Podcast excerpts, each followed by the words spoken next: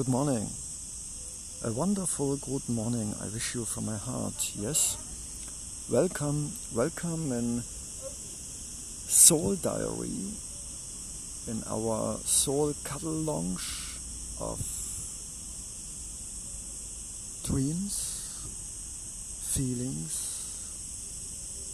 views, romantic sides, maybe a little bit criticism, over reflection, and fairy tales, but maybe never happened in my life. But you know, what is reality? You can listen the voice of the cars of the bridge, the voice of the insects over my head in the trees, the small waves of the river. Can you smell the blossoms and the fresh cutted grass? Can you hear the voice of the birds and the, of the insects, of the ants? Can you feel it? Can you hear your beating heart? Can you feel your feet and hands and neck and stomach? Reality. Sometimes, you know, I think I live in a dream. Surrealistic Dadaismus. I go with my yellow trouser, a light green shirt and a blue scarf with a no with a smiling face through the streets along on shops million stuff. Busy people never in your eyes looking human face expression and everybody is hustle, hustle, hurry, hurry, faster, faster. Bus and trains and connection and commute and all this, sorry, bullshit of our beautiful 21st century. It's useful, I appreciate to have this too heavy, too expensive smartphone and give you a look in my feelings, maybe in my sadness, in my loneliness, in my be happy and gratefulness in everything. You know, I'm a human, so I'm a kaleidoscope, you know, of everything. And if someone would ask me, Leonardo Secondo, you are happy, I would say, split it. My ego never satisfied and all the time looking for, oh, I have not this and this. And my heart and my soul say, wow, I have a beautiful room in my hostel.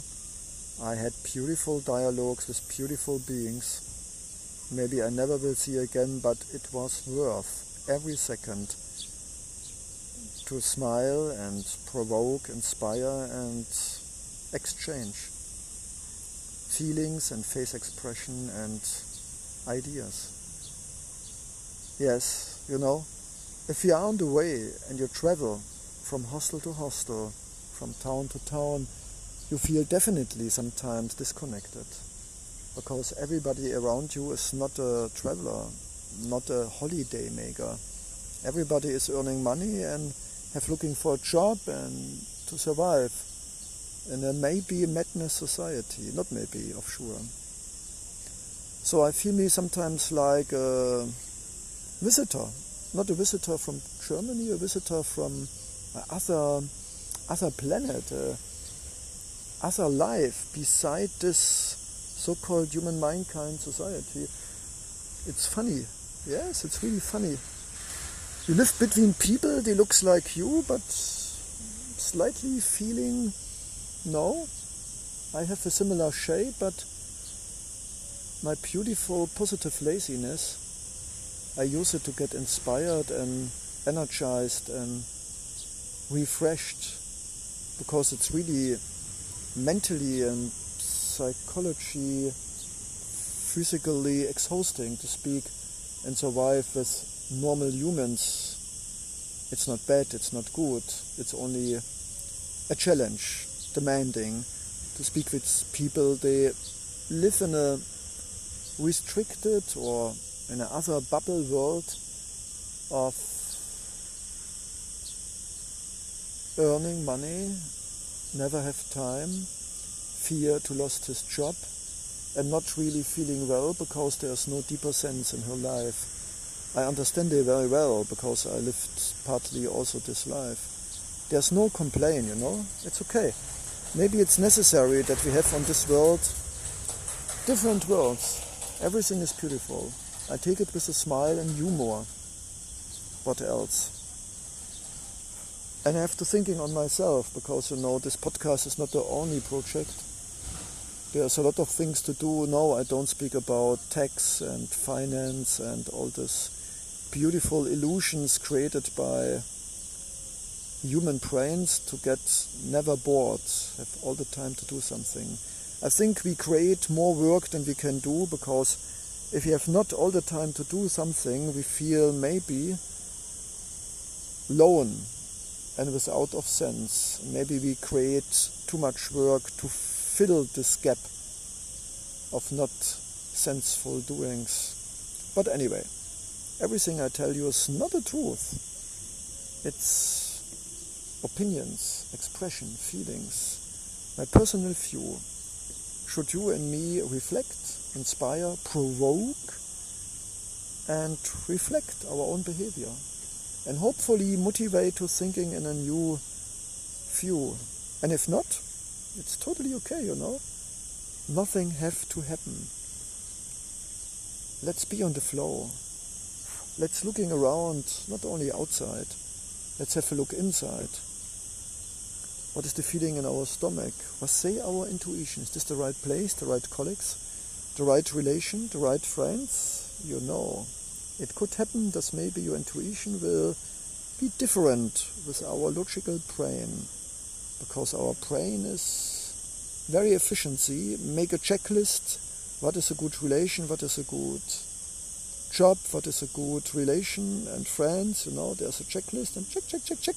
Okay, it have to be good because checklist is finished successful. But maybe our life is more than a checklist. Our sense of life is more than touching visible things we spread out around us to give a feeling of protection and safety. A purse, a car, a relation I can take in the hand and kiss hopefully and money and numbers on a print outed account. Yes, we are a special species, you know, I take it with a smile. I cannot change anymore to be a human, but I can change my view, I can develop my awareness, I can develop my, my heart and my stability, not anymore based on property and haptic stuff, slightly more based on be grateful every minute, every day, in this moment. Believe everything coming will be good. Friends, they never will leave me. I think for me, you know, to be careful with my body, with my psycho, with my soul, with my mind, that I never need any more a dentist, a doctor, and something like this specialist. They give her best, definitely, but I will do my best never need her help because I trust more my intuition, more my apotheke inside in my stomach and in my beautiful, laughing, dancing, crazy soul. Yes, that's it. I still now since a couple of ten days in this beautiful, very very hot and very very sunny town. But you know, the benefits, however, a lot of people leave Sevilla.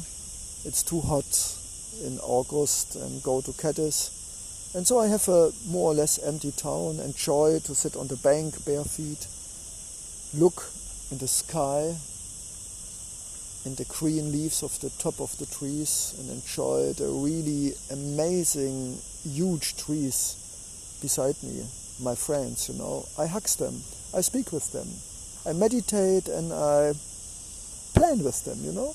It's better sometimes than a human, he find all the time excuse and justification not to do what he promised. That's funny, but we are humans, you know, we are definitely not perfect and definitely, definitely not very stable systems. But it is how it is, and I'm not better or worst, you know. I'm a human with a smile in my heart and face and try to bring you a little bit of, oh, yeah, or wow, or you know, that you get some echoes in your heart and stomach, and maybe your ego will, but it's totally okay, you know? To get feelings independent in which direction, it's better than live in a emotionless life, in routine and live like a moeb, a one cell. But now I have to go. My paper stuff is waiting, and you know, I like the mixture of have the morning for exercise and meditation and podcast and inspiration, and now my normal life is calling me with computer and oh, grades and all this beautiful stuff. I want to to give me a base of a minimum of numbers on my account to live in the society. But anyway, this is the next topic. Thank you so much for your patience. Thank you so much for your smile, for your feelings, and yes, let's stay in touch with the universe, with the trees, with the planet Mother Earth and Pachamama, and of course with the heart voice by Leonardo Secundo. See you later, alligator. Yay!